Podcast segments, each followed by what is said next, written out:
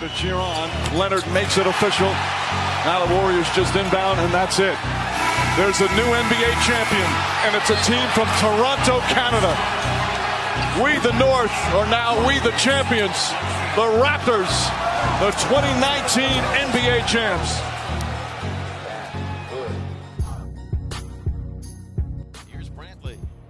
The kick in, here it comes. Swing and a miss! Swing and a miss! Swing and a miss! And a World Series Game 7 winning Curly W is in the books! The celebration is on! The Washington Nationals are the world champions! Remember where you are! And they have done it. Chiefs are Super Bowl champions here in Miami as they win it here in Super Bowl 54.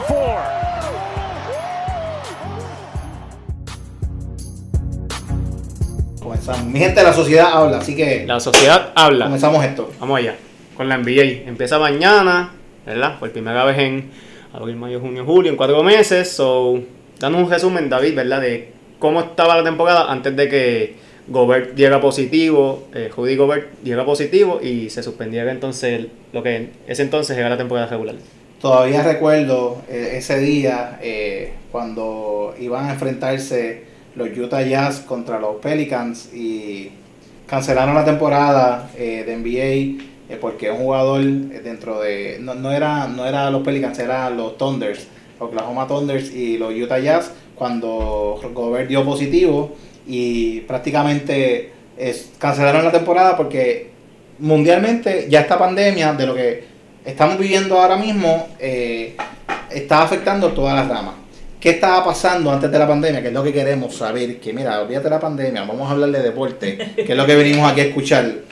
Pues mira, eh, Milwaukee era el equipo número uno de no solamente del este, sino de toda la NBA, dominando con su actual MVP, Giannis Antetokounmpo, eh, y, y seguían dominando. Eh, Giannis aprendió a abrir la cancha, eh, también porque está metiendo un poco más el tiro a distancia. Oye, no le podemos pedir eh, números como los de Stephen Curry, pero más. Después que haga todo el trabajo en, toda, en todas las áreas, porque esto va a depender que si el equipo no está siendo efectivo, pues por lo menos el que es el, el jugador estrella y el jugador principal, que por lo menos entonces de, eso, de esos números y pueda Exacto. contribuir al equipo más allá. Así que pues ese era el mejor equipo de la, de la NBA. Y luego le seguían los actuales campeones, los Toronto Raptors, que a sorpresa de muchos se fue Kawhi Leonard del equipo y como quiera sigue siendo el equipo número 2 de la conferencia este. Eso es increíble, todos esperábamos que equipos como los de Boston o equipos como el de Filadelfia que se, que se reforzó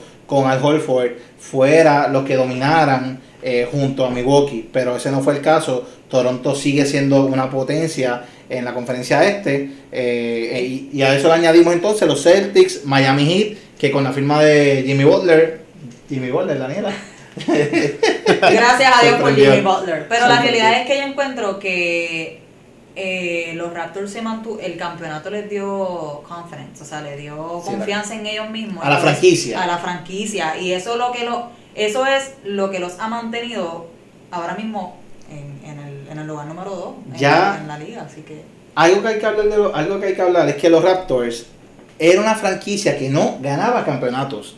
Pero daba la liga. Sí, siempre estaban en los primeros ahí, puestos. Pero no ganaba. Pero tenían a, a Kyle Lowry y DeMar DeRozan. Que por eso tú dices, compiten porque tienen caballitos.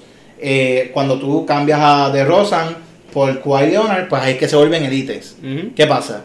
Que este año no tienen a DeRozan, no tienen a Kawhi Leonard, eh, pero no contábamos con esta gran sorpresa de que Pascal Siakam, que fue una pieza súper clave para que este equipo de Toronto consiguiera el campeonato el año pasado, sobre, sobrepasara las expectativas. Sí, evolucio- evolucionar Evolución, este año. caballo. y se volvió esa, esa piedra angular junto a Kyle Lowry, que es lo que ha hecho lo que Toronto se mantenga con lo que han hecho estos últimos prácticamente cinco años.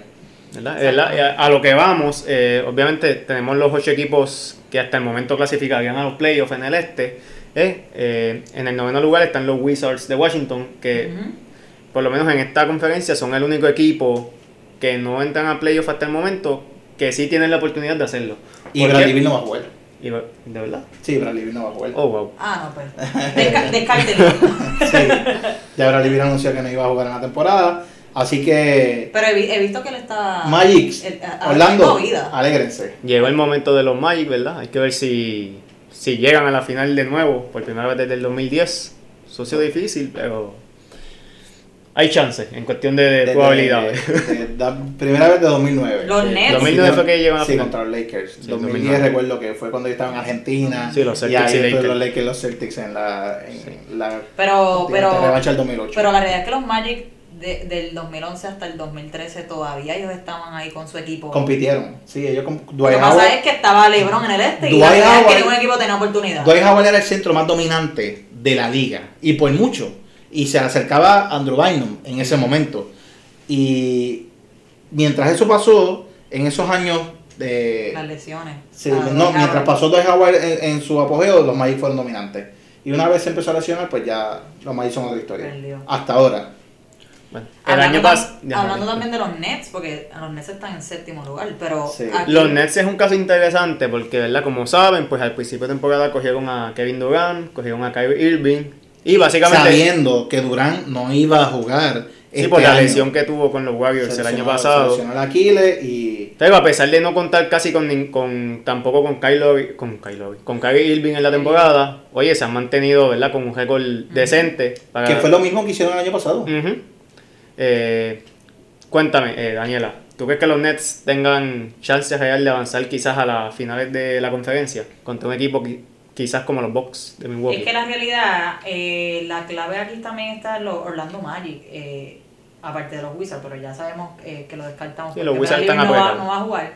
Pero Prácticamente los ocho equipos que van a pasar, para que todos sepan... Son los que están ahora mismo. Son los que están Son ahora, están ahora mismo. ¿Y quiénes son esos ocho, Daniela? Rapidito. está Bucks, Raptors, los Celtics, los Heat, Pacers, 76ers, los Nets y los Magic. Y de esos ocho, eh, ahora entramos al tema que Lina le, le estaba hablando con Daniela. Los Magic tienen posibilidades reales para pasar a esa final de conferencia, por lo menos en el este. Eh, bueno, lo que pasa es que si se queda exactamente como está ahora, los Magic irían con los Bucks. Exacto. No, no tienen oportunidad de Lo único que puede pasar es que los Magic le pasen a los Nets, que ahora mismo lo que lo divide es una derrota que tienen los Magic. Exacto. en el eh, medio juego. Exacto, un medio juego pues, pues, entre Nets y Magic. eh, y ahí, pero irían séptimo. ¿Cuáles son las posibilidades reales de que alguno de estos dos equipos... Ok, te, te lo voy a poner más fácil. Del quinto lugar al octavo lugar, ¿quién tú crees que pueda dar la sorpresa? Los Filadelfia, fácil. Los Sixers. Sí, porque Que hasta el momento Filadelfia enfrentarían a está los ahí. Celtics. Filadelfia está colado en ese sexto lugar.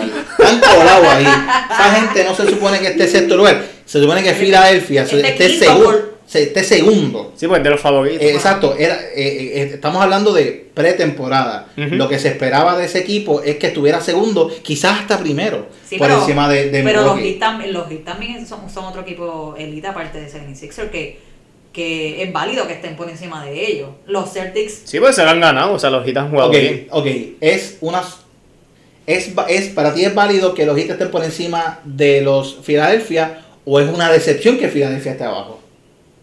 ¿Qué, qué te sorprende más? ¿Que los Heat estén arriba o que los Sixers estén abajo?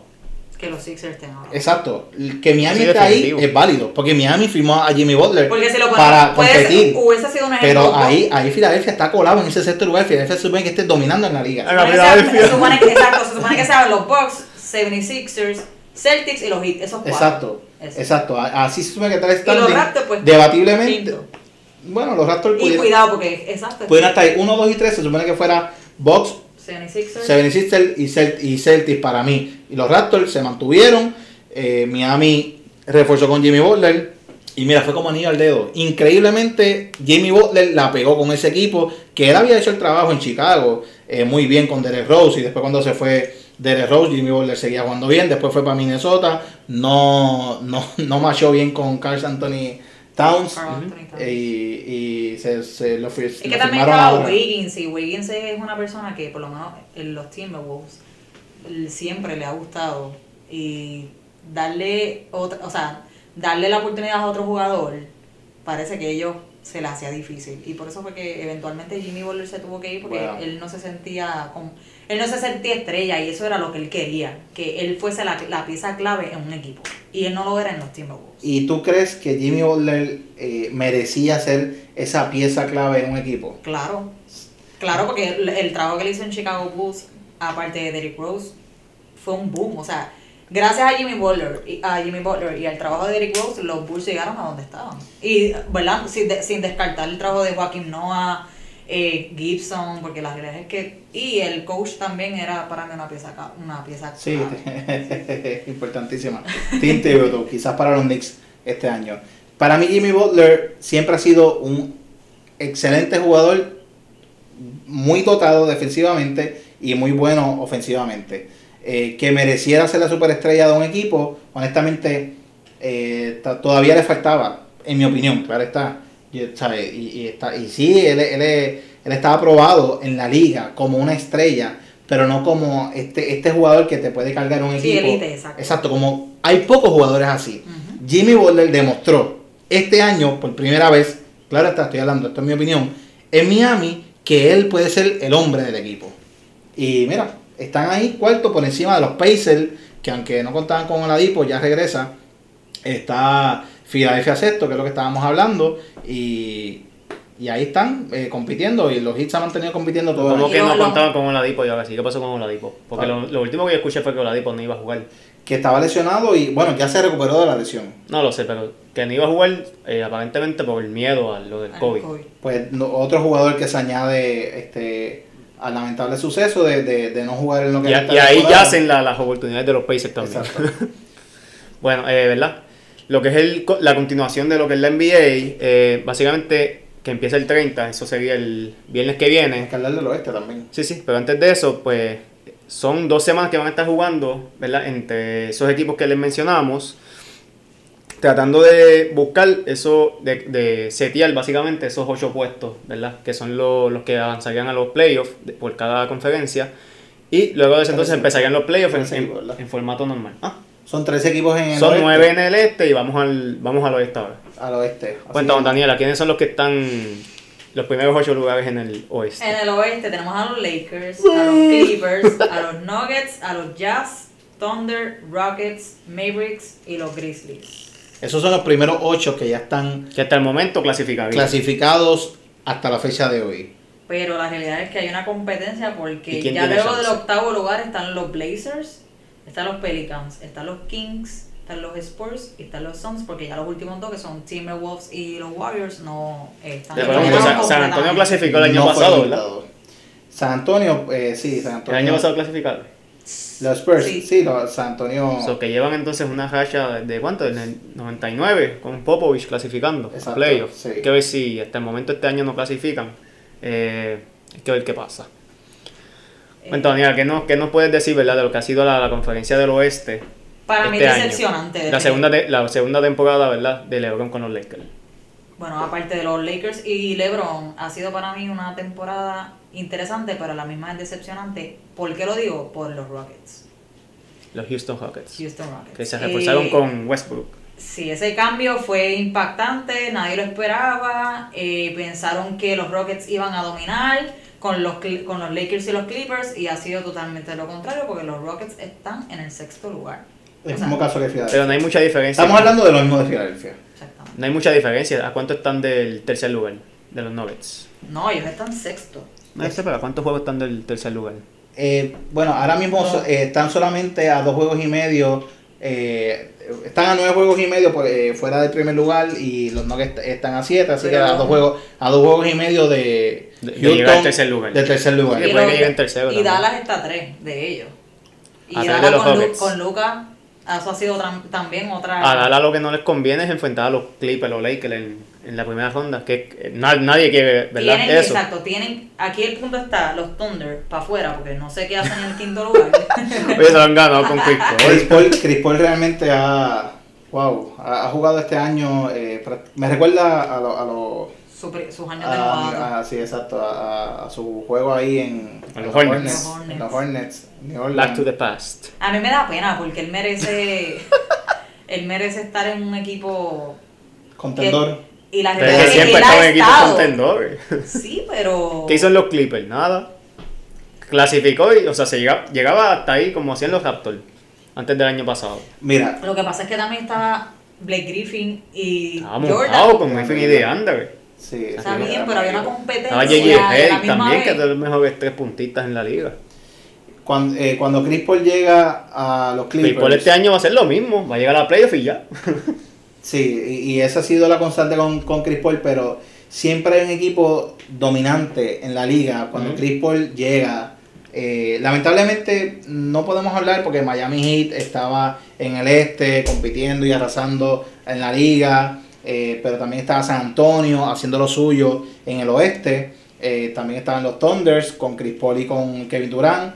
Y, y ahí, esos eran los años en los que Chris Paul estaba en los Clippers.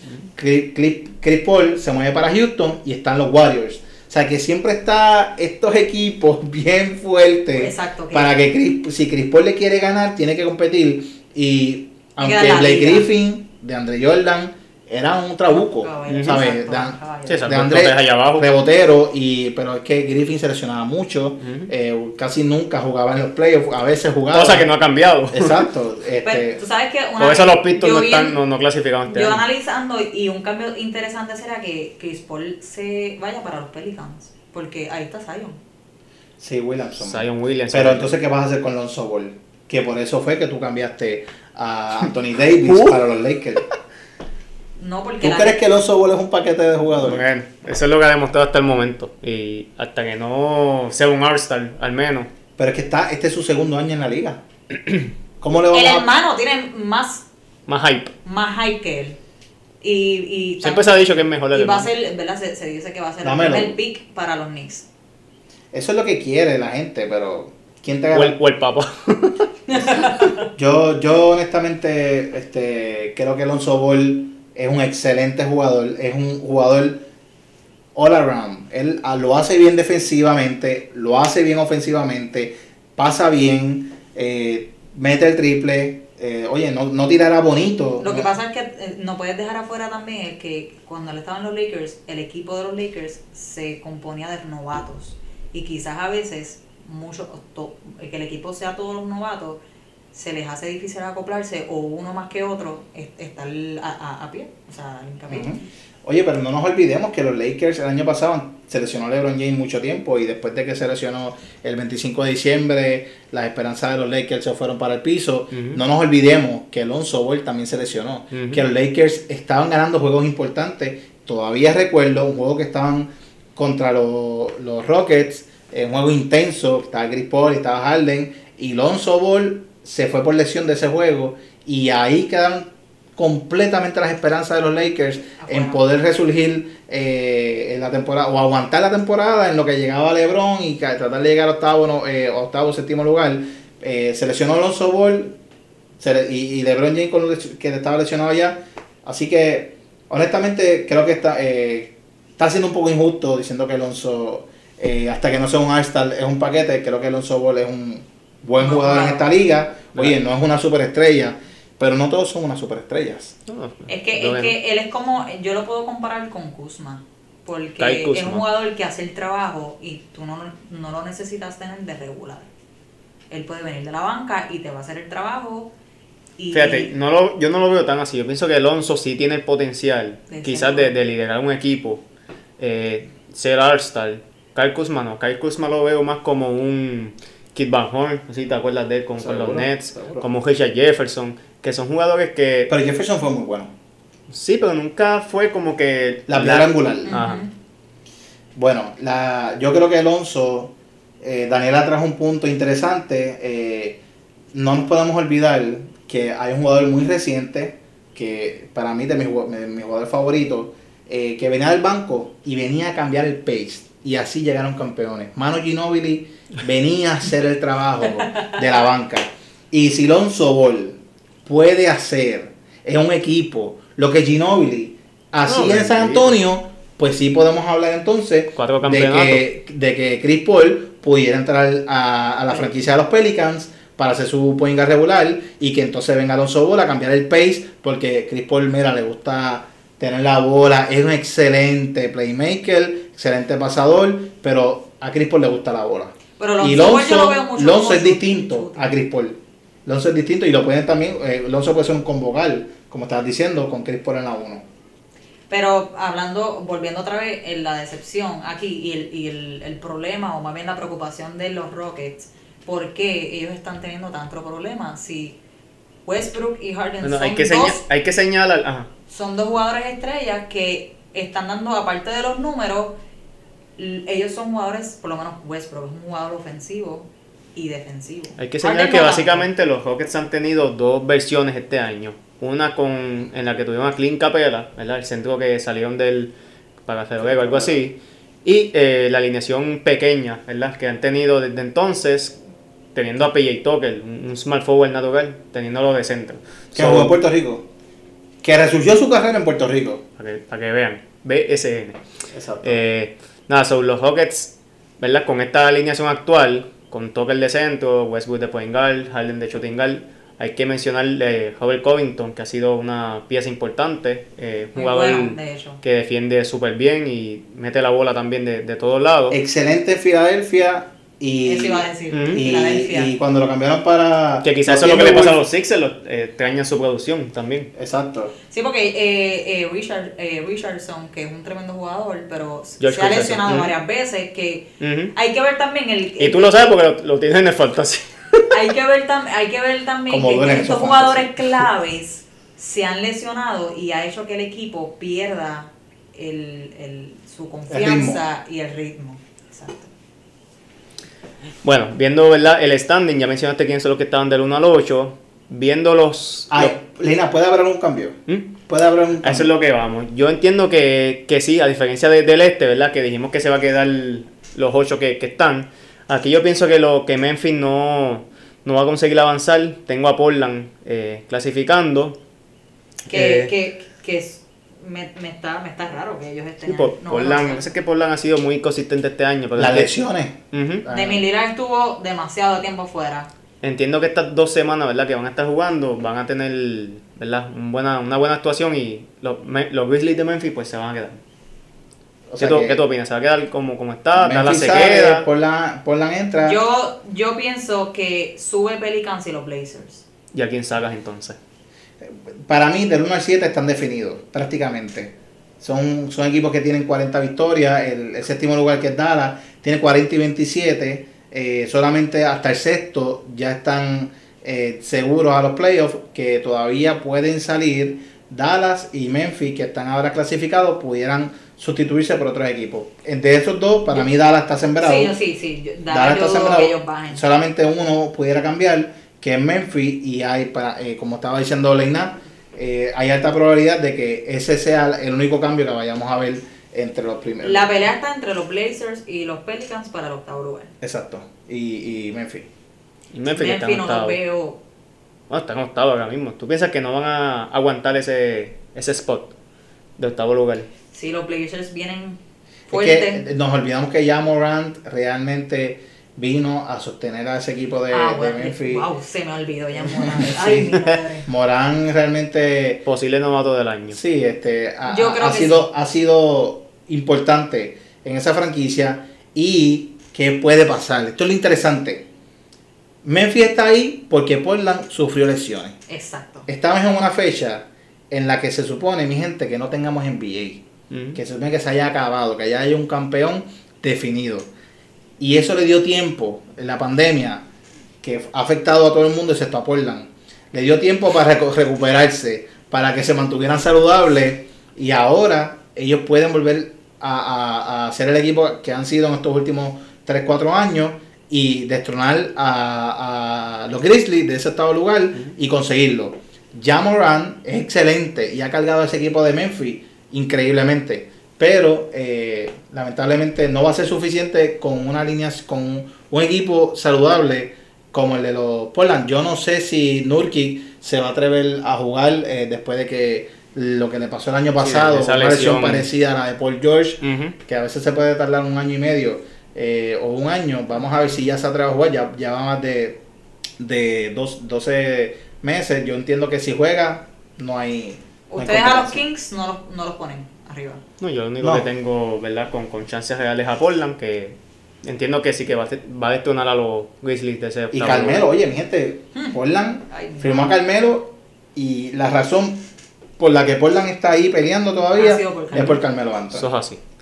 Eso es así. Nada, eh, la NBA. No nos pues, olvidemos del Boricua. ¿Cuál? Carmelo- Carmelo Anthony. Bueno, tiene, tiene Ibas bandera a decir Macaulay, Tiene una bandera de Puerto cuidado. Rico.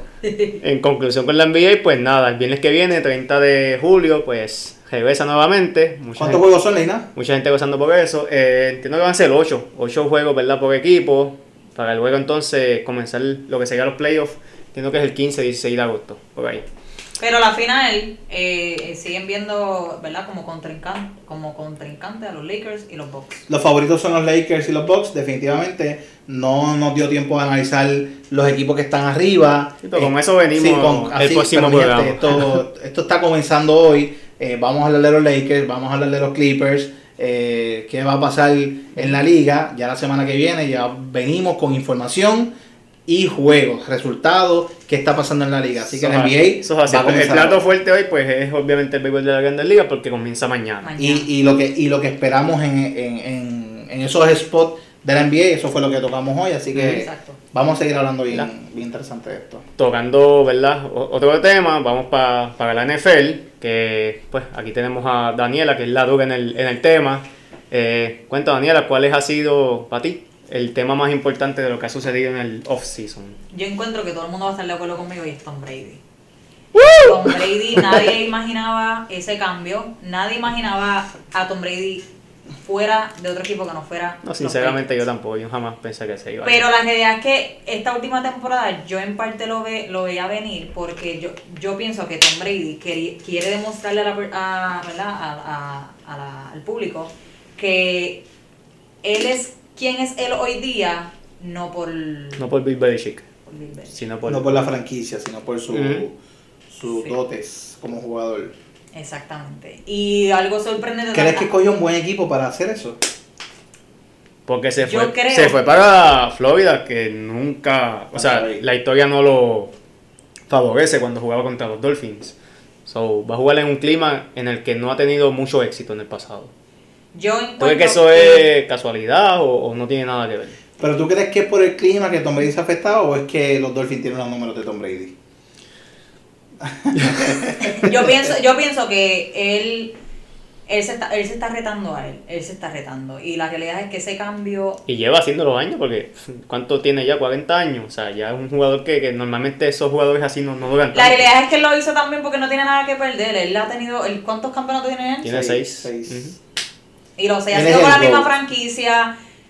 Él, él ha arrastrado a los Patriots en, en situaciones difíciles porque ellos se han visto con lesiones grandes.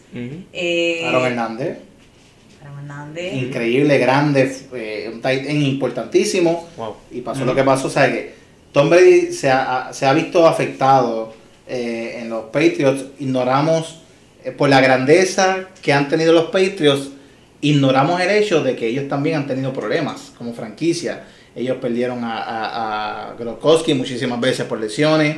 Eh, ellos llegaron a un momento que eh, Wes Welker se lesionó o se fue del equipo. Edelman estuvo Edelman lesionado. eh, eh, sabe, eh, ha sido la piedra angular junto a Tom Brady en la ofensiva, pero un equipo que ha sufrido muchos cambios. El- el- la posición de Ronald Back no ha sido la más fuerte en ese equipo. La pérdida de, de Antonio Brown, que solamente jugó un juego. Estamos, estamos hablando de un equipo que tuvo sus challenges, ¿sabes? tuvieron sus retos y que sobrepasaron todos esos retos.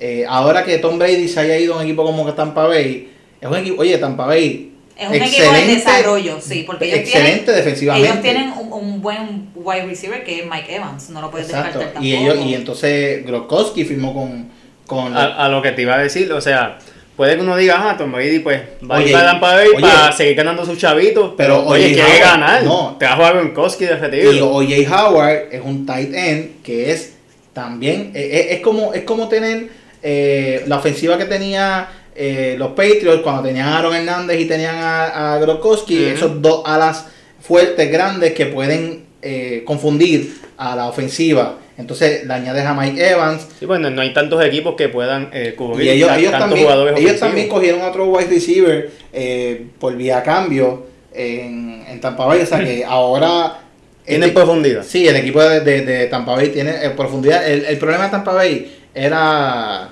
era el, El quarterback, ujú. el que Pero el que está ahora mismo, Winston, eh, Jamie Winston. Él, tiene, él, Winston. él es bueno. Y, y ahora tener a Tom Brady como el quarterback eh, regular y él de backup, él va a ser como un, un, Teddy, un Teddy Bridgewater en los Saints.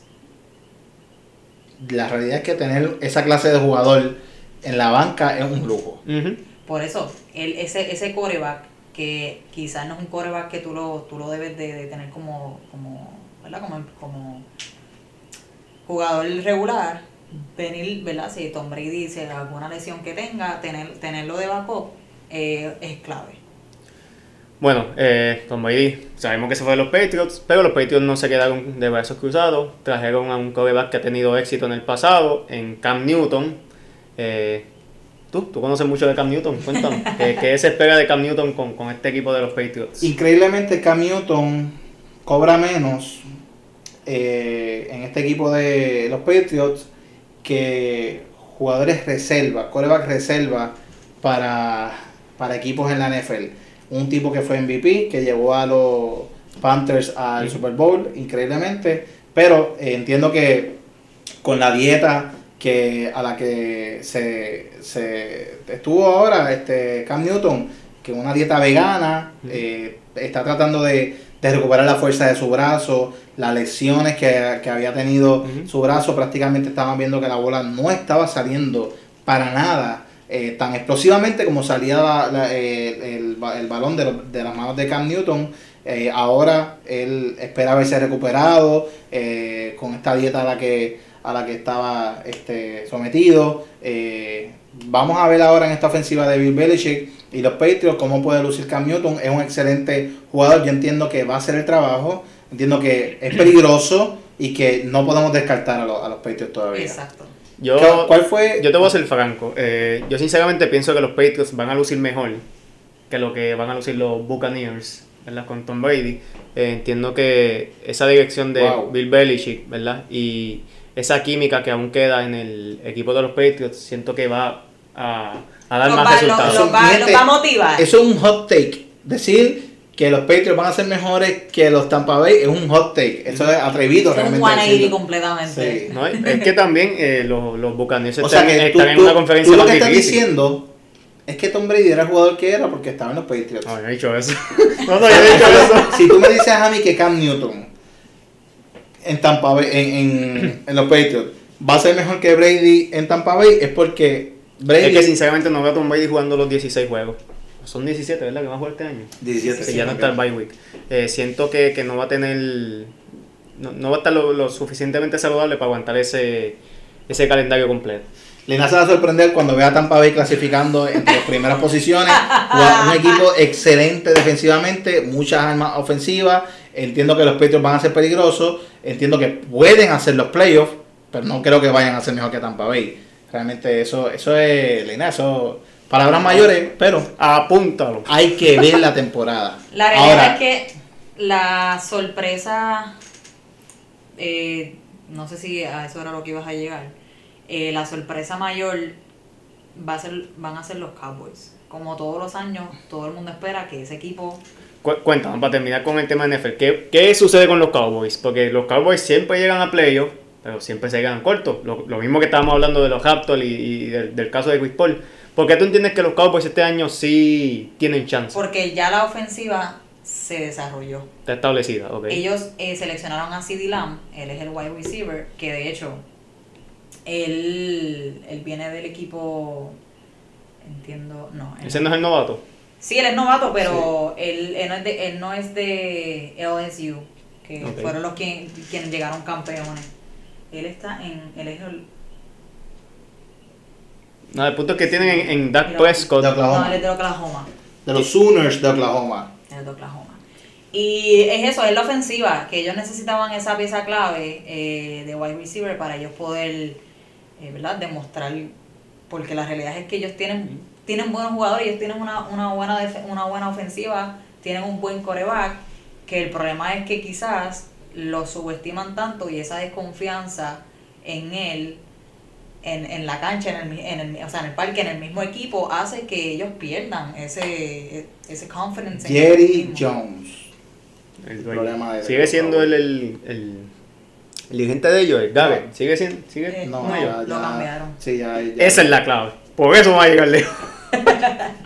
Eh, Apúntalo. Parte del problema este, sí era la dirección de, de, de Garrett, Mm. pero el problema mayor eh, es Jerry Jones, que el control que quiere tener en el equipo, él quiere mandar este, de, desde su vista Mm. eh, bien bonita allá arriba en el Cowboy Stadium, Del balcón. desde el balconcito, quieres tomar las decisiones de, de lo que está pasando abajo también, eh, cuando es el dueño del equipo, no es el dirigente. Yo honestamente no creo que CD Lamb es lo que va a catapultar a los Cowboys como campeones, pero sí los hace contendores, que, que es, lo que eh, Daniela quiere, quiere decir, que ella, ella sí los pone como campeones, este, yo entiendo que, que los hace contendores muy peligrosos.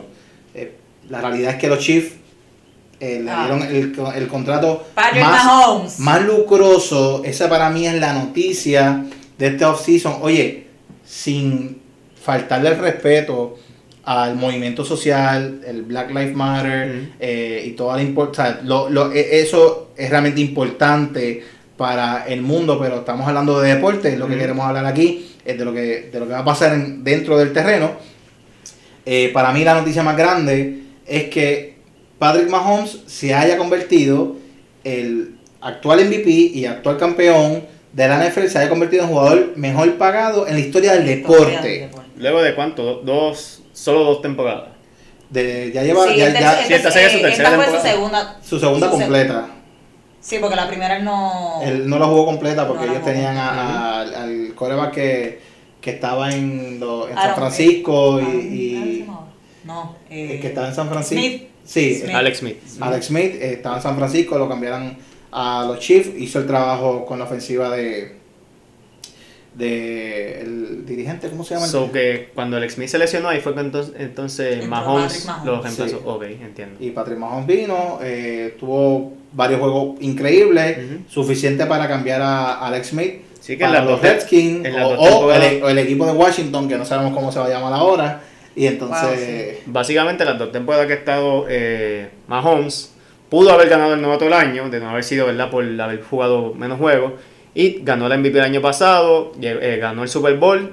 En la primera temporada lo llevó a la final de conferencia cuando perdieron con los Patriots. So, también casi lo lleva a Super Bowl. So, Mahomes al parecer es real. Pero Y, otra, y es la noticia más grande que se haya convertido, en mi opinión, que se haya convertido en el jugador más pagado. en la historia del deporte, que vaya a quedarse prácticamente su vida completa, su, su, su carrera deportista completa en, en Kansas City, pues es, es lo más grande. Estamos hablando de uno de los deportistas más grandes ahora mismo en, en Estados Unidos, por lo menos. Que otra sorpresa, aparte de los Cowboys, eh, son los Cardinals. Ese cambio que hicieron con Andrew, Andrew Hopkins. Hopkins. Sí, de- eh, Hopkins. Eh, ellos ahora también eh, añadieron otro otro jugador eh, defensivo que Isa- eh, Isaiah Simmons, muy bueno.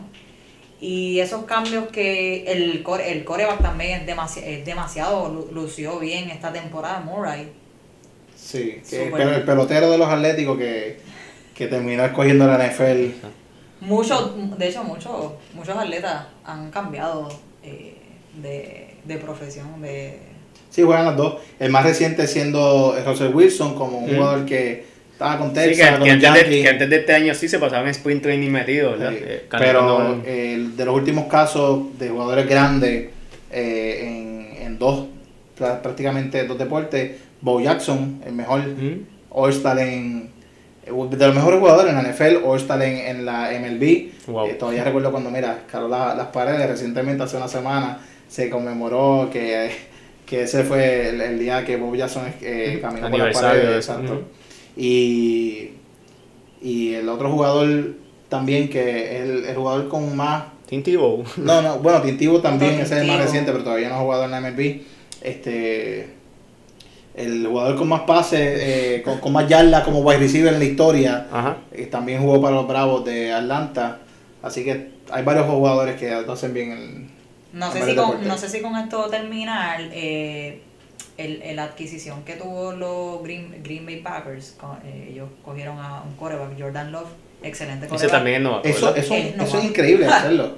Eso fue, eso fue Controversial. ¿Crees que es controversial esa, esa movida? definitivamente porque tú tienes un coreback de primera, porque la realidad es que Aaron Rodgers es un coreback de primera. Sí, clase Vas A. a coger en tu primer pick a un coreback que es de primera también, porque Jordan Love ha demostrado en su temporada de college, de colegial, que es un tremendo coreback. Ya es que Green Bay- los Green Bay Packers ya han perdido la confianza en Aaron Rodgers. Eso es lo que yo pienso. O sea, los días están contados. Los días para están Rodgers. contados para Aaron Rodgers y la realidad es que él se va a ir. No. Bueno, eh, si lo hicieron bien o si lo hicieron mal los Packers es una controversia porque prácticamente coger a este jugador en la ronda número uno, el pick número 26, que tú puedes reforzar el equipo de Aaron Rodgers, porque ¿qué es lo que pasa? Que es un equipo que puede ganar ahora mismo. Exacto, tú puedes decir, mira, los Packers pueden ganar Win now. este, ahora con Aaron Rodgers este, y con Jimmy, el- Jim- Jim- eh, Jimmy Graham. Jimmy Graham. O sea, ellos tienen piezas ofensivas para poder ganar. ¿Qué pasa con querer mirar más al futuro, como lo hicieron cuando tenían a Brett Favre y cogieron a Aaron Rodgers? Es la misma situación. Estamos enfrentando la misma situación. Voy a mirar al futuro. Pierdes ventaja hoy. Y pierdes también. eh, eh, Aaron Rodgers puede tomarla de las dos maneras. Puede echarse para atrás porque ya él tiene su contrato. O puede decir, este es mi equipo todavía. Y puede pasar lo que pasó con los Patriots con, cuando seleccionaron a Jimmy Garoppolo. Ujú. Y los Patriots se vieron en la encrucijada de que, ok, eh, cogimos a Garoppolo porque ya esperamos que Tom Brady fuera eh, tuviera- a, a decaer exacto, en sus últimos últimos años. años. Y no, Tom Brady gana MVP y sigue luciendo brutal. y ahora está- a la- a la- Estamos con Garoppolo aquí, que ya se le va a acabar el contrato de novato. No le podemos dar el dinero que merece este tipo de jugador, porque no le podemos dar a un, a un coreback reserva todos los millones que vaya a pedir. Eh, pero tampoco podemos quitar a Tom Brady. Así que, Es que lo mismo, ¿Qué pasa puede- con, lo mismo pasa con los Saints. Terry, eh, Bridgewater, él, él venía de, de la banca cuando Drew Brees que se lesionaba, que casi todos los años siempre sufre una lesión, bastante, bastante casi siempre entre de 3 a 4 semanas está fuera. Y realmente el año semanas- pasado fue que se lesionó. Sí, él- pero casi todas las casi todas las temporadas se lesionan, aunque sea una semana. Eh, no juega dos, o- eh, dos o tres juegos. Drew Brees es, un jugador Es que se- consistente, y sí. se mantiene jugando bastante. Pero, pero sí tuvo una lesión muy severa. La primera vez en su carrera, eh, después de que lo cambiaron a, a los Saints, que tiene una lesión tan severa, eh, de que le tomó como cinco semanas de recuperarse, fue, fue esta. Y Bridgewater, pues mantuvo a ese equipo invicto también. Por eso, el, ya esa, ya, al ya tú, al ya tú, tú ver que él explota, que ya es un jugador que tiene la- las ventajas de poder ser un jugador regular, pues tú tienes que cambiarlo, no lo puedes, no puedes Exacto. opacar. Sí, sacarle, su sacarle ventaja a eso de reforzar quizás otra área en la que Sí, porque necesita. van- hay, hay- hay equipos que necesitan coreback. Ellos van a utilizar esa ventaja de que ya él está De que desarrollado, ya él explotó, pues yo lo cambio por, por, por, por, una, por otro jugador. ¿Qué es lo que van a hacer? En mi opinión, es lo que van a hacer los, los Packers. Packers. Ya que tienen profundidad en coreback, van a entonces reforzar otra área. Quizás wide Ok, receiver o- Pero estamos hablando de que tú estás mirando eso de cambiarlo en dos años. ¿Verdad? Quizás esta misma temporada se va a Rodgers. La realidad, bueno, tú estás hablando de que van a cambiar a Rodgers, no al, no A al pick de novato, no a Jordan Love. No, no, no les conviene porque tienen que pensar en el futuro. O sea, ya Rodgers, O ¿cuánto sea, le que tú queda? piensas ¿Cinco que años? Aaron Rodgers es lo mismo que los Patriots con Tom Brady. Tienen su- su- sus días contados. Aaron Rodgers como coreback. Igual que como, quién. como Brady. Como los- Brady y los Patriots. Que estaban, utilizaron, cogieron a Jimmy pensando que Tom Brady tenía sus años A contados. Jimmy Garoppolo. Ajá. Y estás seleccionando ahora a Jordan Love porque tú piensas que Aaron Rodgers tiene sus días contados. Sí, pero los Patriots salieron de Garoppolo, no de Tom Brady. Eh, Exacto. no, no creo que ese sea el caso con los Packers. Eh, ahí sí ¿Qué creo que va a ser la ir revés? a revés, Lo que se van a que- van a salir de estrella. Yo no creo que, que los Packers tengan los pantalones para salir de, a- de Aaron Rodgers, no, o sea, no. A que menos el mismo Aaron. Rodgers pida el cambio. Puede que pasar. puede- que puede Yo pasar. creo que van a terminar cambiando a, a Jordan Love. Eventualmente va a ser una movida irrelevante porque ya en ese tiempo Aaron Rodgers va a estar eh, Exacto. eh, decayendo y So, que van a terminar como los Patriots, sin, sin la estrella la- y sin sin el la- no, no, no como los Patriots, porque los Patriots ganaron campeonato. Exacto. Así bueno. que Ah, bueno. los Patriots ganaron el campeonato, así que ellos eh, Le salió bien la movida. No tienen a Garoppolo y no tienen a Tom Brady, pero tienen el campeonato. Pero O sea, tienen- tienen, tienen tienen su sexto campeonato de una dinastía en, en dos décadas prácticamente. Yo diría que deberán, yo debe, yo digo, deberán de cambiarlo para, para los Cleveland Browns. Todo porque Yo sabía que lo tenías que mencionar. Sí, sabía que lo tenía que venir, tenía que venir. Si es. Buda, explota. Yo, mira, te voy a hablar de los Browns. Nada. así que eh, tú quieres que cambien a, a Love A cualquiera de los dos para los a Browns. Roger para los Browns. Yo quiero Por un, Mayfield. Yo quiero un mejor coreback. Baker Mayfield No estoy diciendo que Baker Mayfield sea malo, lo que pasa es que esta temporada No, no sirvió. definitivamente Sorprendió, sorprendió. se es que se supone que esta fuera la temporada que él demostrara su De qué estaba o hecho. sea, exacto este era su pick y lo desperdició por Era su completo. Con unos jugadores clave porque tú tienes uno tú tienes dos wide receivers a Londres y tienes a Odell Beckham Jr. que es el diría el, el mejor wide receiver Jarvis los Landry y Odell Beckham, que son mejores amigos desde que jugaron, jugaron en lo colegial, en, LSU, en, LSU. Y no sé si ese año ellos, eh, hubo un año que ellos llegaron campeones. Entiendo que no, pero La NFL, la NFL todavía- aún falta, ¿cuánto? Un mes y medio para comenzar. eh, vamos, vamos a profundizar mucho, ¿verdad? En las próximas semanas sobre, sobre eso. Apenas. Jugará Russell Wilson, es lo mismo caso que Mike Trout, eh, haciendo prácticamente la transición a la Grandes Ligas. Eh, Russell Wilson, eh, espo- eh, que es esposo de Ciara. Ciara está embarazada, se espera que dé a luz en cualquier momento y es el mismo caso de Mike Trout, que se espera que su esposa dé a luz en, en agosto 14. ¿Qué va a pasar con esto de la pandemia? Y si jugadores van a jugar o no, la NFL ya está entrando en estos también argumentos que tuvieron mayormente en la MLB, porque a los que se preguntan por qué vamos a tener una temporada solo de 60 juegos y por qué hubo tanta pelea entre dueños de equipo, liga y jugadores, eh, es lo que vamos a ver ahora nuevamente, lo que vamos a ver ahora nuevamente, pero en la NFL es que la NBA fue fácil la transición porque ¿cuánto le quedaba a la NBA? poco. Sí, Le quedaba poco. O sea, le quedaba O poco. sea, la temporada de pelota no ha No ha ni comenzado. Entonces Exacto. voy a perder eh, dinero, que es lo que dicen los dueños. No te puedo pagar lo que se supone que te pague, que fue por lo que te firmé, porque no voy a tener fanáticos, no voy a tener eh, entrada eh, prácticamente eh, para, bueno, ellos tienen sus entradas en, en auspicios y en todas las cosas, pero no van a Sí, tener... aún así pierden millones. Sí, van a perder muchísimo dinero y no le podían pagar todo lo que supone que le pagaran. Incluso Ahora, ellos estaban, eh, ¿verdad? Eh, Ellos entraron en, en el prorrateo y los jugadores tampoco estaban de acuerdo con ese prorrateo. Sí, pero O es sea que el prorrateo, eh, no queremos hablar de lo que ya pasó, pero un prorrateo conveniente, este, es como que mira, te ofrezco seis donas, este, en tanto tiempo. No, digo que no. Ah, pues mira, pues toma tres pares, No, gracias, de, tres pares de donas, tres pares de donas, es lo mismo, son seis donas, no me vas a coger, ¿sabes? Eh, nunca hubo una negociación eh, realmente eh, Consistente. Sí, no, no, no, no hubo una negociación justa, para los peloteros, que es lo que alegan ellos, porque después de lo que dijo Manfred, eh, al final, después que ya dijeron se va a jugar, son 60 juegos y ya, eh, y dijo nunca se iba a jugar más de 60 juegos cuando los peloteros aprobaron eso, para mí fue una falta de respeto eh, que pasara esto que sucedió, eh, que después de todas las negociaciones eh, dijeras que no, mira, ¿sabes qué? Esta era mi posición y ellos la tenían que aceptar eventualmente. Eh, estuvo mal.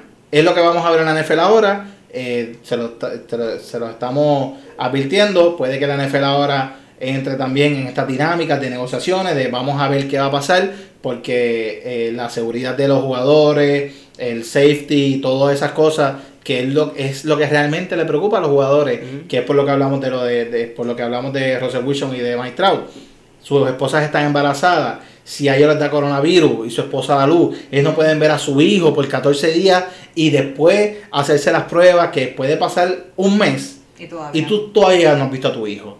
Y por eso es que la, la actuación de Trout estuvo en duda hasta hoy que confirmó, ¿sabes qué? Sí, Voy a jugar. Que es lo que yo pienso que puede pasar con estos jugadores en la NFL. Que eventualmente cuando se, se, se esté acercando la temporada, el La comienzo de la temporada van a, van a No, ya, ya está comenzando, ya, ya las redes sociales están explotando los jugadores de NFL diciendo, hey, vamos, muéstranos los safety guidelines, ¿qué tiene? ¿Qué, qué, qué estás Sí, haciendo? porque ni siquiera para- se sabe si, si van a permitirle al público ver, ver los juegos así. bueno, por lo menos Tampa Bay ya está, yo vi hoy mismo eh, que ellos van a, a dejar eh, aproximadamente 10.000 personas.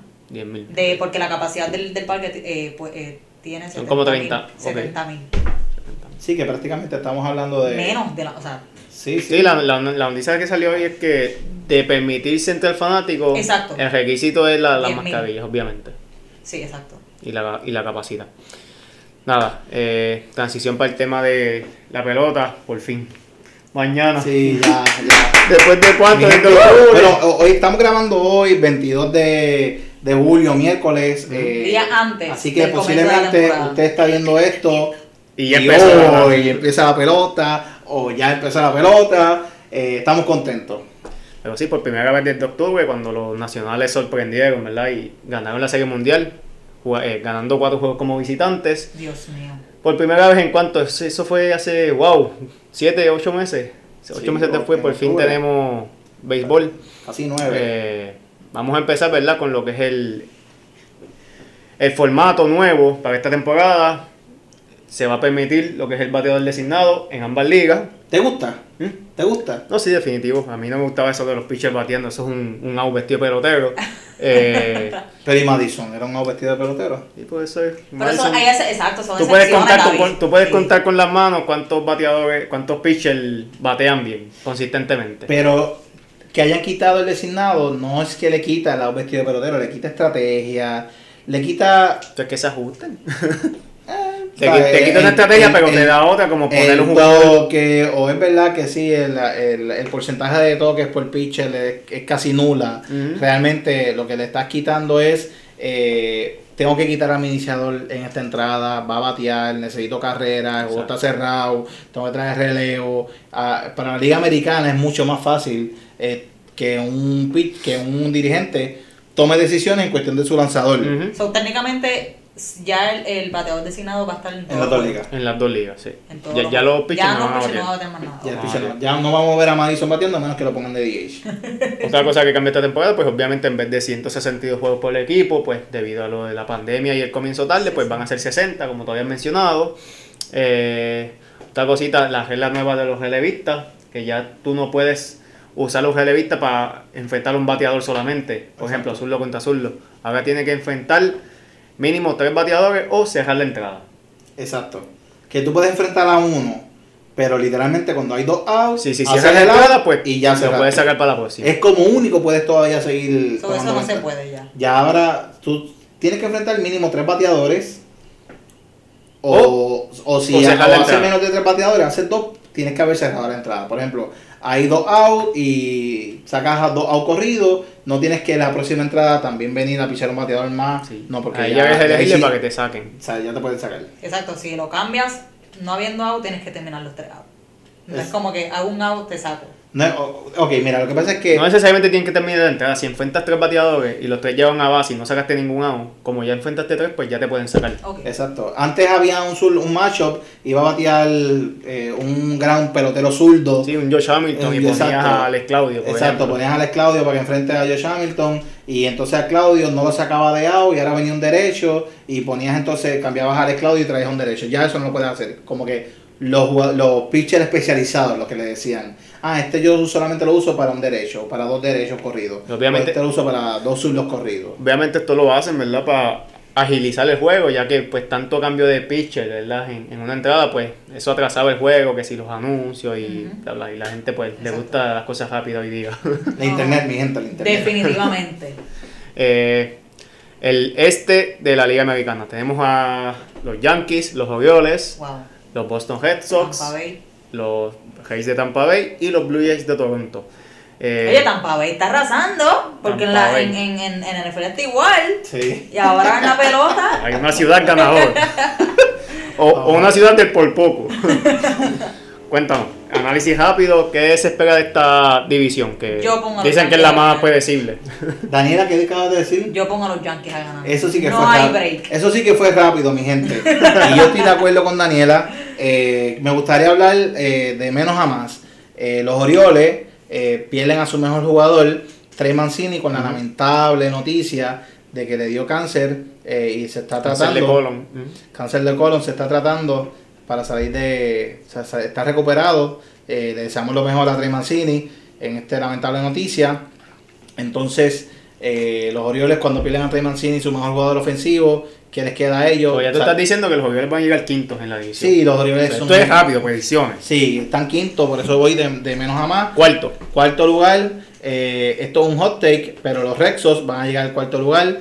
Salieron de Mookie Betts y aunque siguen teniendo a JD Martínez, eh, Sander Bogarts, eh, Rafael Devers, eh, tienen profundidad. Christian Vázquez tuvo una buena temporada. Pierden a Chris Sale. Pierden a Chris Sale, pierden a Mookie Betts y David Price lo cambian para los Dodgers con Mookie Betts también. Así que mañana o el viernes, El.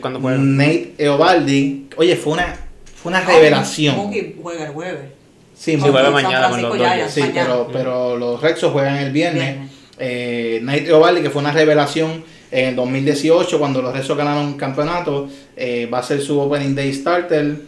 Eh, como tienen poderío ofensivo, eh, la realidad es que no va a ser suficiente con lo que le queda de picheo a este equipo, no va a ser suficiente para tratar de dominar a el tercer lugar, Toronto Blue Jays. Los Blue Jays tienen un core increíble de peloteros jóvenes, es arriesgado decir que los Blue Jays van a ser mejores que los Rexos porque Bobby Shedd, Cabambillo, Vlad Jr. no están probados como lo están Sander Bogart, Rafael Devers, JD Martínez. Es realmente eh, tampoco los Blue Jays tienen picheo, es realmente, bueno, firmaron a Ryu.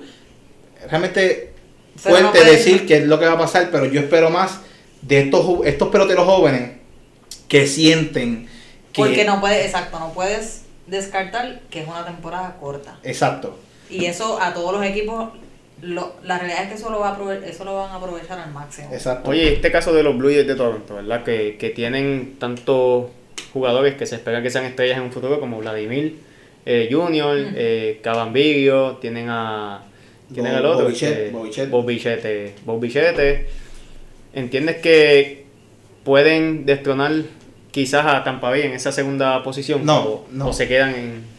Para terminar con los Blue Jays, ellos tienen un excelente core de jóvenes que les va a dar confianza este año terminar por encima de los Rexos para que, oye, la clave de todo esto es que Ryu sea el pitcher que, que fue con los Dodgers el año pasado, eh, que Ken Giles se mantenga como la gran temporada que tuvo el año pasado y que Nate Pearson, que para los que no lo conocen, Pearson es un jugador que consistentemente toca las 100 millas por hora, 98, 99 millas por hora, tiene un stuff increíble y que está manejando eh, su off-speed.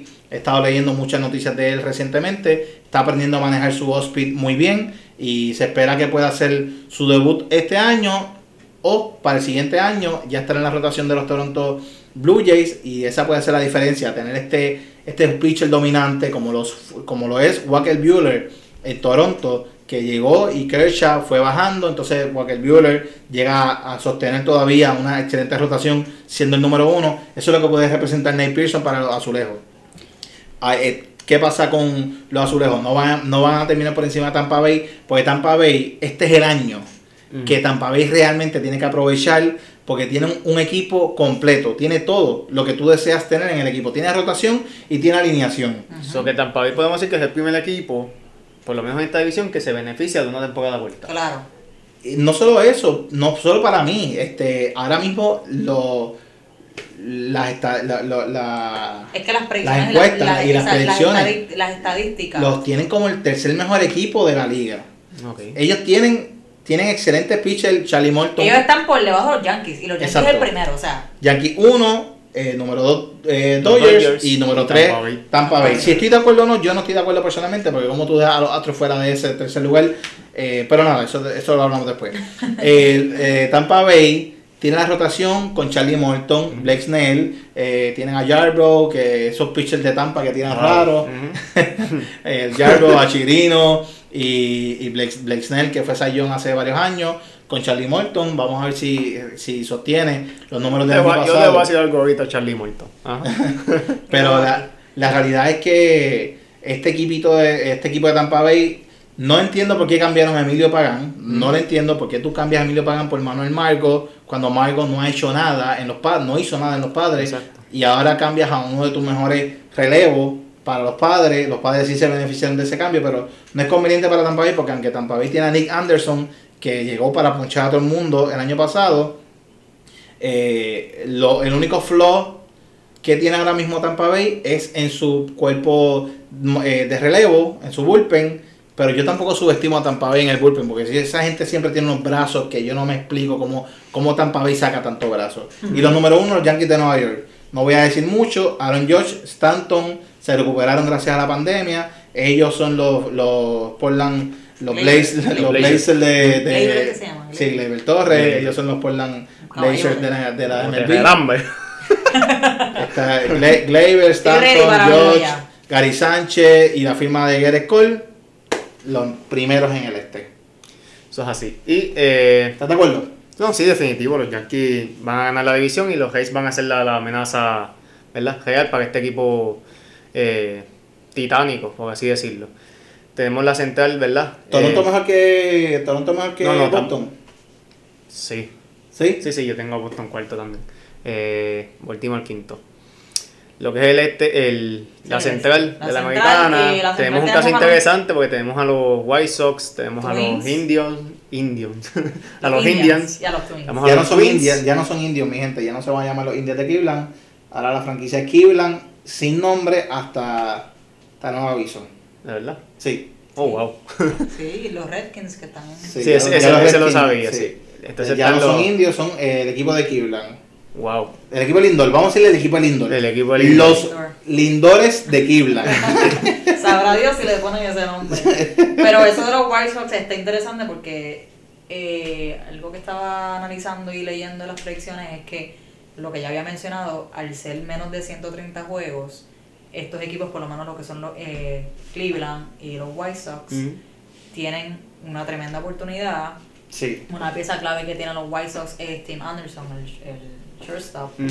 Eh, también está Lucas Giolito, eh, que es el Sí, pitcher un buen- de buen ellos. pitcher, la. El mejor.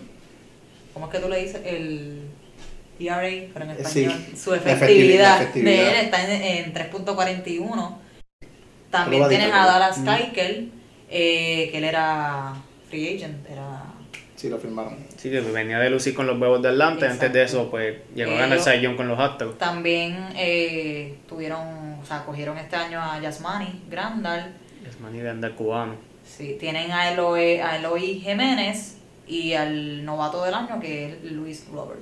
Oh, se atrevió a decirlo, Daniela. Ya se del tiró año. la predicción. La tiró, la tiró, el novato del año. Perdonen, es que Sí. pues... No, no, no, sí, es que yo Ese, creo que. ese que- está en la sangre. Que sí, que, que esa es la línea.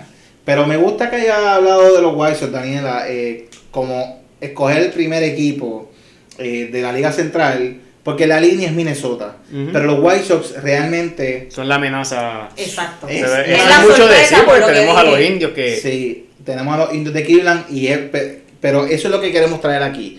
Queremos hablar y queremos orientarlos a ustedes de cuáles son las verdaderas posibilidades de los equipos para poder clasificar eh, o poder ser un, equipo que, que sea contendor o que sea peligroso para destronar a un contendor.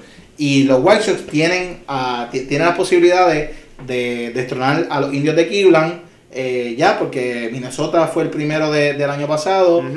Cleveland clasificó por White Card, pero puede que ahora ni siquiera clasifiquen porque So que tienes a los Twins con la misma seguridad De los con White la que tienes a los Yankees ganando la división. los Twins, sin duda alguna, sin duda alguna. Ok. Vamos a hacerlo de formato distinto del este. Aquí me voy a ir de número uno abajo. Los Twins van a ser el mejor equipo de, Sí, de totalmente la, de acuerdo. de la Liga Central. Reforzaron su rotación, que era Sí. su debilidad. Mi gente, estamos hablando de que el equipo con más jonrones en la historia en una temporada de Grandes Ligas, que fueron los Twins el año pasado, firmaron a Josh Donaldson, al MVP del 2015 de los Azulejos de, de Toronto en ese año, que venía de tener una temporada increíble con, los- con los Bravos de Atlanta, eh, y, y ahora va a ser el tercera base de este equipo de Minnesota. Eh, Minnesota tomó ventaja de la firma de Donaldson completamente porque Miguel Sano era su tercera base, no el mejor jugador defensivo, eh, también tiene sus problemas en, en- en- de sa- de salud, siempre está lesionándose ahora con coronavirus, imagínate.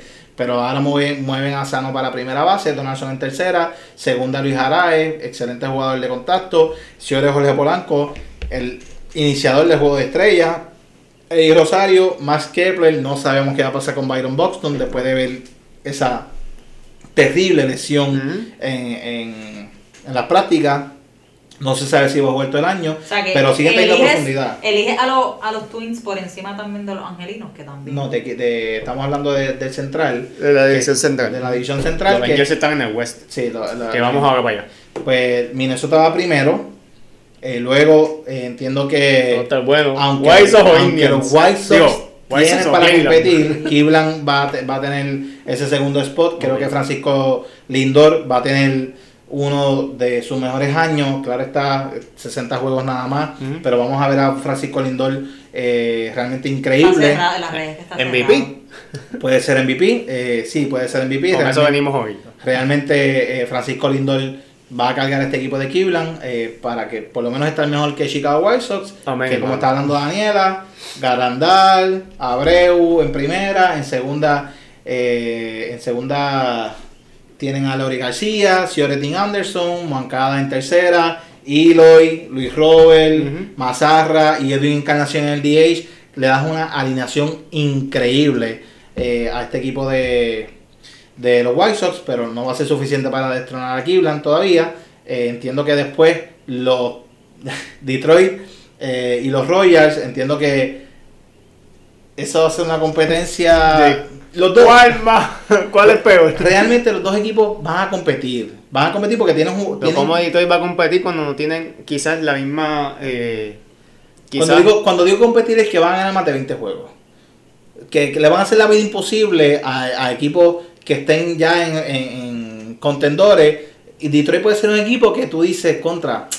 eh, no va a ser como Baltimore. Baltimore va a ser una victoria fácil. O los. Marlins van a ser una victoria fácil. Detroit, pues, eh, tiene a Miguel Cabrera, que lució muy bien en la pretemporada. eh, cambió su swing, ahora es a, do- a- a dos manos. Entonces, Ya, jugadores, ¿Qué más tienen? Sí, pero- Matthew Boyd. Matthew Boy, un buen pitcher, eh, el año pasado pichó bastante bien. Jamie Candelario, todavía están esperando el breakout season, que por eso cambiaron, los cambiaron por Justin Lo mismo que Wilson. están esperando de Avisaí García, lo mismo que están esperando de Castellano. Oye, pero Isaíl fue All-Star.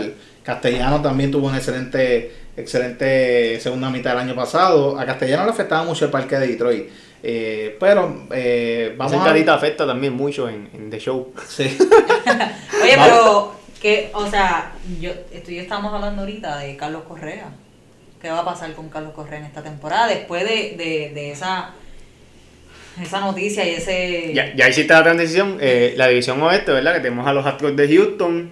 eh, tienen al Bobby para Carlos Correa. ¿Qué está pasando con Correa, eh, Daniela? Mira, yo, yo siempre he pensado que Carlos Correa es un jugador frío-caliente. Estamos hablando de, de, ¿De producción o- de lo- la pillería que los cogieron con Trump y después de que salió a defender el equipo. De eso es lo que estás hablando. No, no, no, él como jugador, su producción, o sea, en el parque. Yo pienso que para mí él es overrated. Ok. Esa es mi opinión. Y yo, la verdad, no, no, no veo mucho su, su... O sea, no sigo su carrera, no he seguido su carrera fielmente, pero Pero ¿por qué está overrated Carlos Correa? Porque se lesiona. las lesiones, lo que digo, él es frío, caliente. Cuando, cuando esperan el boom de él es cuando menos producción da el equipo y cuando, no quiero decir que cuando no tiene que dar producción, pero cuando tiene su- sus juegos buenos, son momentos que honestamente no, Wow. no son este, claves para Bueno, el equipo. yo pienso, Yo pienso todo lo contrario. Carlos Correa. produce cuando juega. Pero, el problema es ese, que no juega casi. no juega. Carlos Correa no está overrated para nada. En mi opinión. O sea, en mi opinión, Carlos Correa es. De quizás ahí sí tiene un punto porque lo tienen como overrated, pero no tiene la estamina. Es que tú no para- cuentas con las lesiones cuando tú estás analizando un jugador. Tú no examinas. Este jugador eh, se puede lesionar. Bueno, la calidad de un jugador se determina también por su estamina. No, definitivamente. Y Correa no tiene estamina. O sea, ¿quién se lesiona con un masaje? Sí, pero tú, pero tú no vas a decir, este jugador no sirve porque se lesiona. Tú todavía te atreves a firmar a un Josh Hamilton que tuvo problemas de droga. Tú todavía te, te atreves a firmar a un Jacoby Ashbury que tuvo lesiones y le dieron 150 y pico mil de, de millones de dólares. O sea, hay jugadores que se firman, aunque se hayan lesionado, por su Lo que pasa- producción. lo que pasa es y que- Correa produce, Correa que le ganó a los Yankees el año pasado en Wacals, Correa dio dos honrones en, en la Serie Mundial. Ahora voy a decir que fue con el, no- el- Correa fue el novato del año. Eh, bueno, los honrones él lo dio en, en, en los Dodgers, así que el que Ah. me venga a decir a mí que Correa se, apro- se aprovechó de Houston, Lo que pasa es que yo voy a hacer Yo una comparación, voy a ir a un momento atrás al NFL, es como Antonio Brown. Esos, esos problemas de, de, de farándula que tiene, o de droga, Sí, etcétera, fuera del juego. eh, hay una diferencia de, de- de- de las lesiones, que es que independientemente un jugador que viene de droga, un jugador que está en farándula, de, de violencia doméstica, sí, lo que que- sea, que su su- producción sigue siendo la misma. Antonio Brown es, el- es uno de los mejores wide receivers de, de- de la liga por las yardas y por los, los catches, los catches que, que tiene. Y Carlos Correa, a diferencia de otros jugadores en la, en, en- en la liga, en la liga de la pelota, cuando tú lo vas a analizar en su producción, como no juegas mucho, yo, ¿verdad? Vuelvo y te digo, no sigo su... si analizas números por juegos, es increíble. El problema es que no juega. El problema es que se lesiona, o sea, que juega poco. So, tú piensas que él mantiene su jue- su- sus números A pesar los de lesionarse. Te digo más, Daniela. Carlos Correa puede ser el mejor jugador de Houston si se mantiene saludable. Y eso es mucho decir. Mejor que Altuve, mejor que Springer. Él puede ser el mejor jugador de Houston. Correa se va a beneficiar de, una temporada corta. Sinceramente, Eh, pienso que Por al no que tener lo que jugar descartar 162 que van a ser juegos. Que, que pueden llegar a la, a la final. con eso venimos ahorita. Eh, David, rápido. ¿Quién va a llegar último en esta división? La línea. Bueno, eh, esta división eh, es una división que está cerrada. eh, realmente eh, va a ser muy competitiva. Los marineros van a ser eh, el equipo eh, el equipo que va a llegar último. Van a ser los marineros de Seattle. Eh, después, entiendo que Ahora se pone bueno. Eh, La competencia está entre los angelinos, Oakland y los Astros. ¿Tú Esos crees? Y Claro Texas. que sí. Y Texas. Y diría que me iría más por los angelinos y los Astros. Por encima de Oakland. Mira, Yo estoy de Yo- acuerdo con Daniel. yo, yo tengo a los a los angelinos cuarto lugar. Cuarto ¿Cómo? lugar. Y te voy a explicar por Lo qué. que yo tengo segundo. ¿Cómo va a ser? Tú lo tienes segundo, pero yo estoy analizando a largo plazo. Ajá. Lo que estábamos hablando ahorita es que la esposa de Mike Trout Ajá. va a dar a luz. Ok. ¿Qué significa esto? Que Mike Trout se va a, Va a ir del equipo, del equipo. va a estar fuera del equipo una Pero temporada. él dijo que va a jugar. Va a jugar. a jugar, sí, pero pero cuando el hijo, el hijo nazca, ¿no lo, no lo va a ir a ver? No, claro, pero. Pues, ¿cuántos juegos se va a perder? En una temporada de 60 juegos. Tú pierdes en una semana, Trout, y 6 juegos, que pierdas 5, porque Rendón, Ujú. vamos a ver lo que hace. Seguían dos semanas porque va a tener que estar yo creo que en cuarentena. Sí, posiblemente te van a- que van a estar en cuarentena. Tú puedes perder a Trout prácticamente do- de 12 a 15 juegos. En una temporada de 60 juegos, Cuidado, porque la esposa va a dar a luz. Entonces, ahí las la, las posibilidades de que, los angelinos. de que los angelinos puedan hacer daño, un- un- una posibilidad de wildcard, para, para mí desvanecen totalmente con que tampoco tienen picheo, mi gente. O sea, si no, si Trout fuera a jugar todo el año, los 60, to- to- los 60 juegos, quizás pudieran terminar por encima de Texas. Pero ¿y por qué yo tengo a Texas en tercer lugar por encima de, de los angelinos? Eh, además de lo que expliqué por Mike Trout, Texas, ¿Qué te convence de Texas? Texas cogió a Corey Kluber por cambio, que vamos a ver si tiene un buen año. El año pasado fueron por lesiones. Eh, Lance Lynn, que resolvió su carrera eh, ahora en, en Texas. Mike al, igual, Minor, al igual que Mike Minor. Mike Minor también tuvo un buen año. un buen año. Joey Galo es el mejor jugador de Texas junto a Elvis Andros, Rookney Odor. Tienen jugadores también que pueden hacer el trabajo como Willy Cajun, Sinso Chu. Vamos a ver si por fin se ganan los chavos.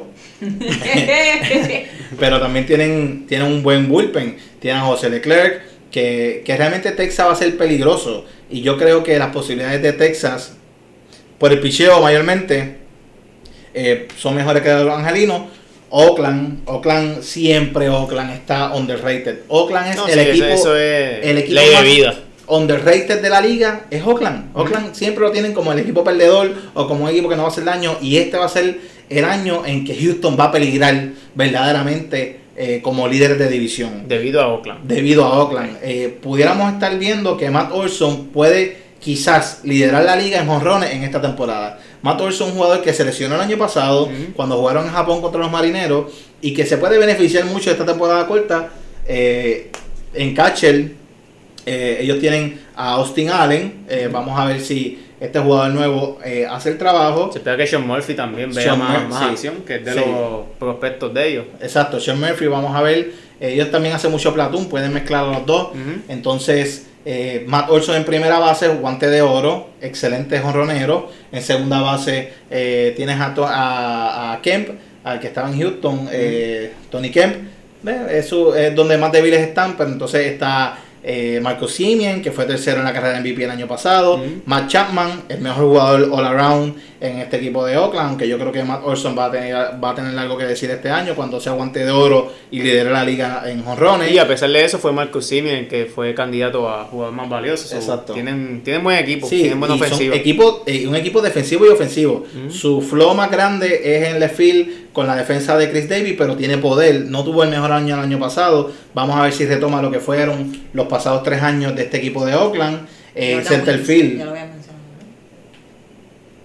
¿no? Jordan Wins. El- el- ellos tienen ellos tienen en el center field a Ramón Laureano, increíble ese brazalete que tiene Laureano y ha tenido años eh, meses excelentes. Vamos a ver si ahora vemos a un Laureano en este año completo, bueno, 60 juegos, vamos a ver si vemos un buen Ramón Laureano eh, y eh, Piscotti, Mark Cannon, tiene profundidad, entonces a eso le añades a Sean Manea y ellos tienen siempre han tenido un bullpen excelente, exacto, Jesús Luzardo, que vamos a ver si, si ahora este novato eh, puede sostener a este equipo de Oakland. Entonces ellos siempre saben utilizar a sus brazos del bullpen. Tienen al, al, Eh, Petit, al Chota, como dicen en la calle. sí, a, a Mike Fire, tienen a Joaquín Soria. Realmente Oakland es un, un equipo que va a hacer daño. Pero el número uno eh, son los Astros, sin duda alguna. Oye, los Astros que fueron la noticia, ¿verdad? Más, más impactante en el offseason, para ese entonces, que, ¿verdad? Fue cuando suspendieron a, al, al entonces dirigente, al gerente general, por lo del juego de señas que tuvieron en la temporada 2017-2018. Suspendieron y votaron. Eh, contratan a Dusty Baker como el dirigente. eh, eh, ¿verdad? Pierden a Gary Cole debido a que pues, decide firmar con los Yankees de, de Nueva York. Pierden a Will, Will Harris, ¿verdad? el relevista derecho. eh, decide per- firmar con los Que le permitieron un ron a Javi Kendrick. Oye, tiró un excelente lanzamiento. Cuadra la Sí, afuera fue, y fue- Javi fue- Kendrick fue un buen relevista todo el año. Pues. se fue con la bola. Esas cosas pasan.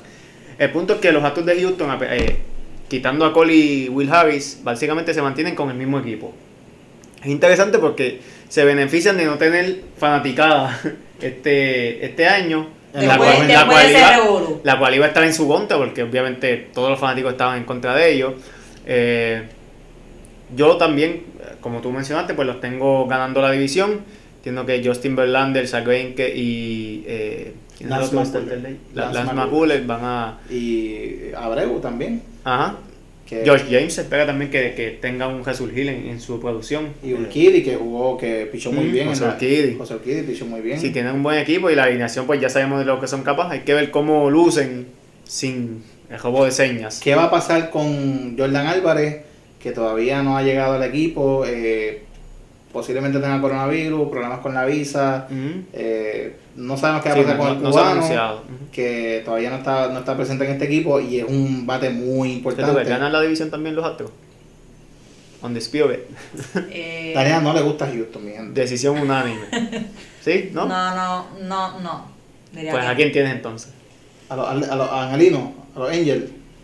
Bueno, pero es que eh, lo que estabas mencionando de Oakland, hay que, es que aquí, para mí, la, la clave está en, al, al ser menos juegos, todos los equipos van a tener los jugadores. Tienen chance, todos tienen chance. Sí, están más frescos. Hasta sí. Rangers, mi gente. Si yo y Galo carga ese equipo como Por- por un mes, por ejemplo, pues. por- Pero se yo, yo no, yo a pesar, yo digo que no con los Astros porque Diga, diga tu ball prediction. ¿Quién entonces? yo digo que no porque to, to- todo, toda esa farándula que tuvieron con o sea, que con no lo va a poder bregar con, con la presión.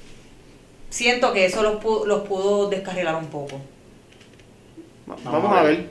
Vein- ¿cuánto? Mañana ¿Qué estamos empezamos. hoy? 22 de julio. Ya mismo, empe- ya mismo empezamos con eh, la fiesta. Pero la realidad es que pues me, atreví, me atrevería a decir que. Wow. Me iría con, o con los angelinos o con Oakland. Coge uno. Déjalo ahí, vamos a dejarlo ahí. O, o Angelino Oakland. Angelino Oakland. Bueno. Espera, te lo voy a dejar pasar.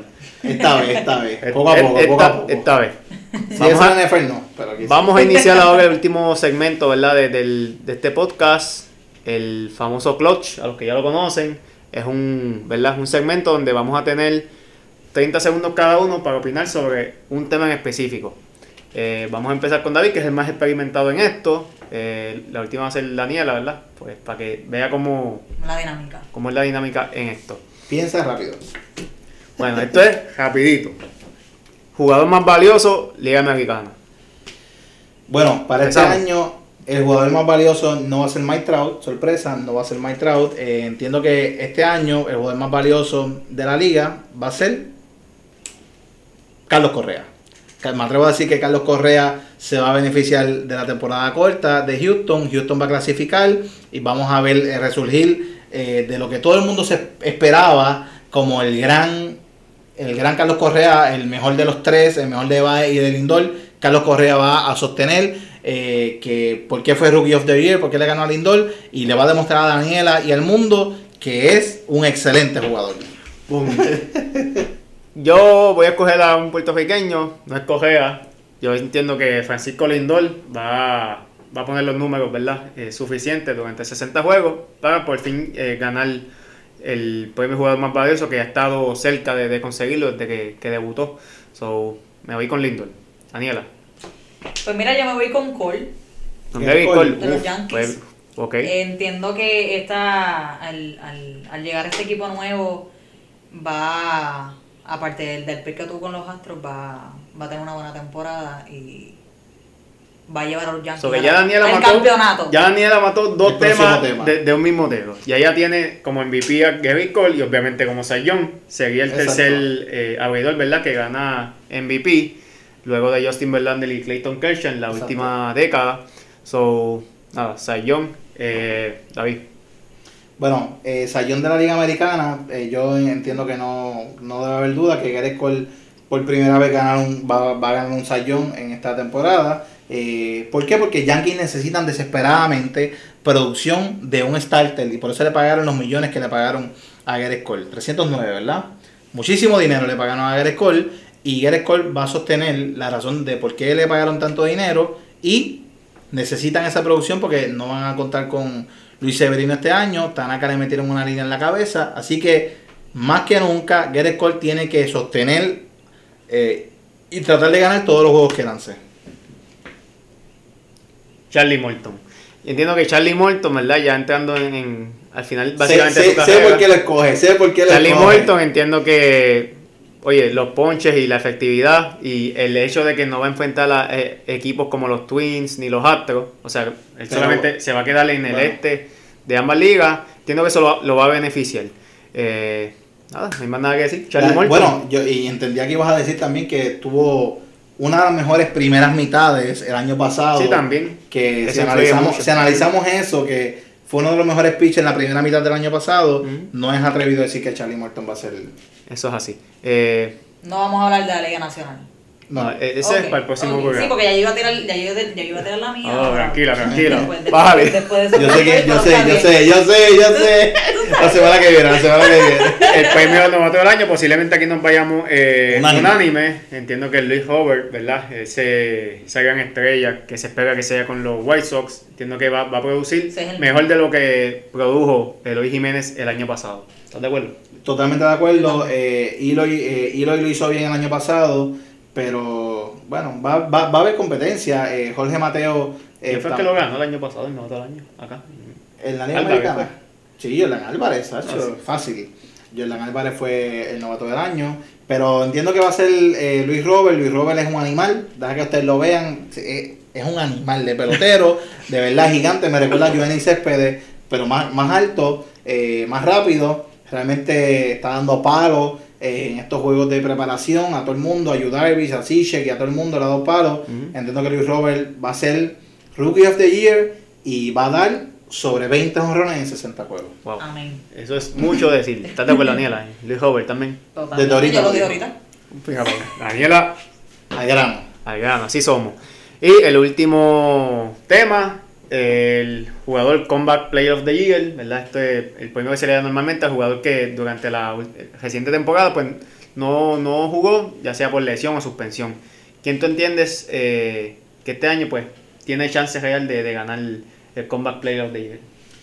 Bueno, el año pasado el Combat Player of the Year fue Carlos Carrasco, porque regresó a jugar luego de, de, de, haberla- de que le haya dado cáncer.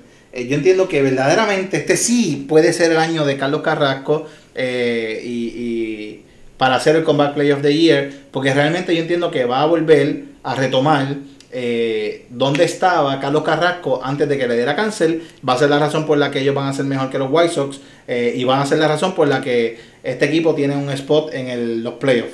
Con Shane Bieber, Kevin Year, Carlos Carrasco va a ser el Combat Player of the Year. Eh, yo entiendo, hay que ver si, si Miguel Cabrera es elegible para este, para este tipo de, de premio. Sí, definitivamente. Eh, pero sí, entiendo, en- tengo a Miguel Cabrera como el Combat Player the Year. Va, va a producir mucho mejor de lo que de lo que ha hecho en las últimas quizás tres temporadas. So, me voy con el Miggy. Miguel Daniel, Cabrera. ¿Vas a opinar en esto, no?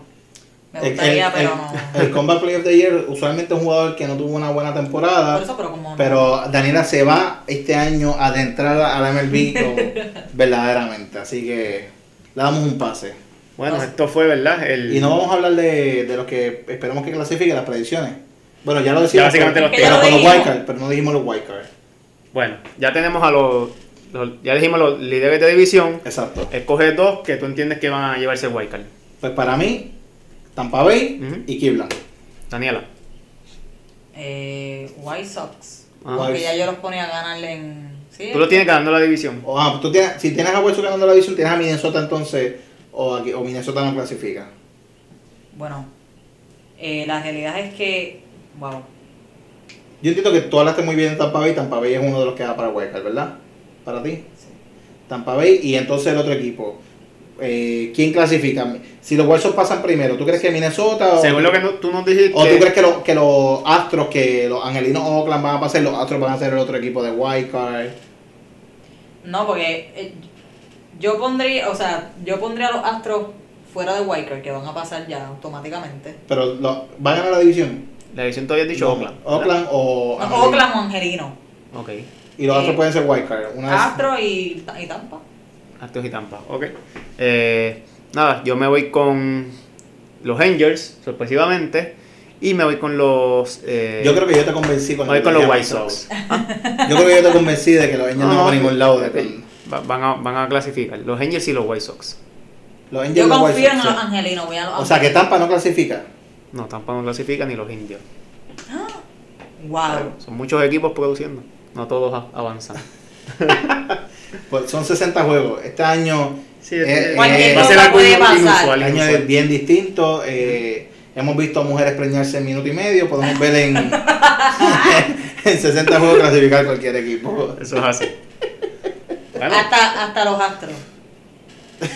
No, no, a los, a los Astros no iba a decir a los Expos. Ay, ay, ay, che. Oye, esa noticia de que Toronto no vaya a jugar en, en, eh, de que los Blue Jays no vayan a jugar en Toronto, realmente es increíble. Eh, vamos a ver si les afecta. Yo entiendo que, que no debe afectarlos mucho, eh, por eso lo tengo por encima de los Rexos, pero van a jugar en, en Pero ¿y Pittsburgh. cuál, fue la razón? Porque Canadá no les aprobó por coronavirus, Canadá no aprobó que ellos eh, estuvieran jugando Totalmente cerrado el paso para... Exacto, Toronto no puede Estados entrar Unidos. a, a, eh, los azulejos no pueden entrar a Toronto, los Blue Jays no pueden entrar a Toronto en esta temporada, así que van a jugar en, en el PNC Park, en el parque de Roberto, que tiene la pared de Roberto Clemente de 21 pies, PNC Park de los Piratas de Pittsburgh. vaya. Interesante. Eh, bueno, de verdad que les agradecemos ¿verdad? la sintonía. Como les mencionamos, este va a ser el primero de muchos de muchos eh, Segmento. podcast, segmentos en, ¿verdad? en un futuro. Recuerden, la sociedad habla, eh, de parte de la Sociedad Deportiva de Puerto Rico. Sigan pasándola bien, mi gente. Espero que disfruten eh, cada segmento y... Aquí estamos a nuestro estilo. Nos vemos. Nos vemos, hasta la próxima.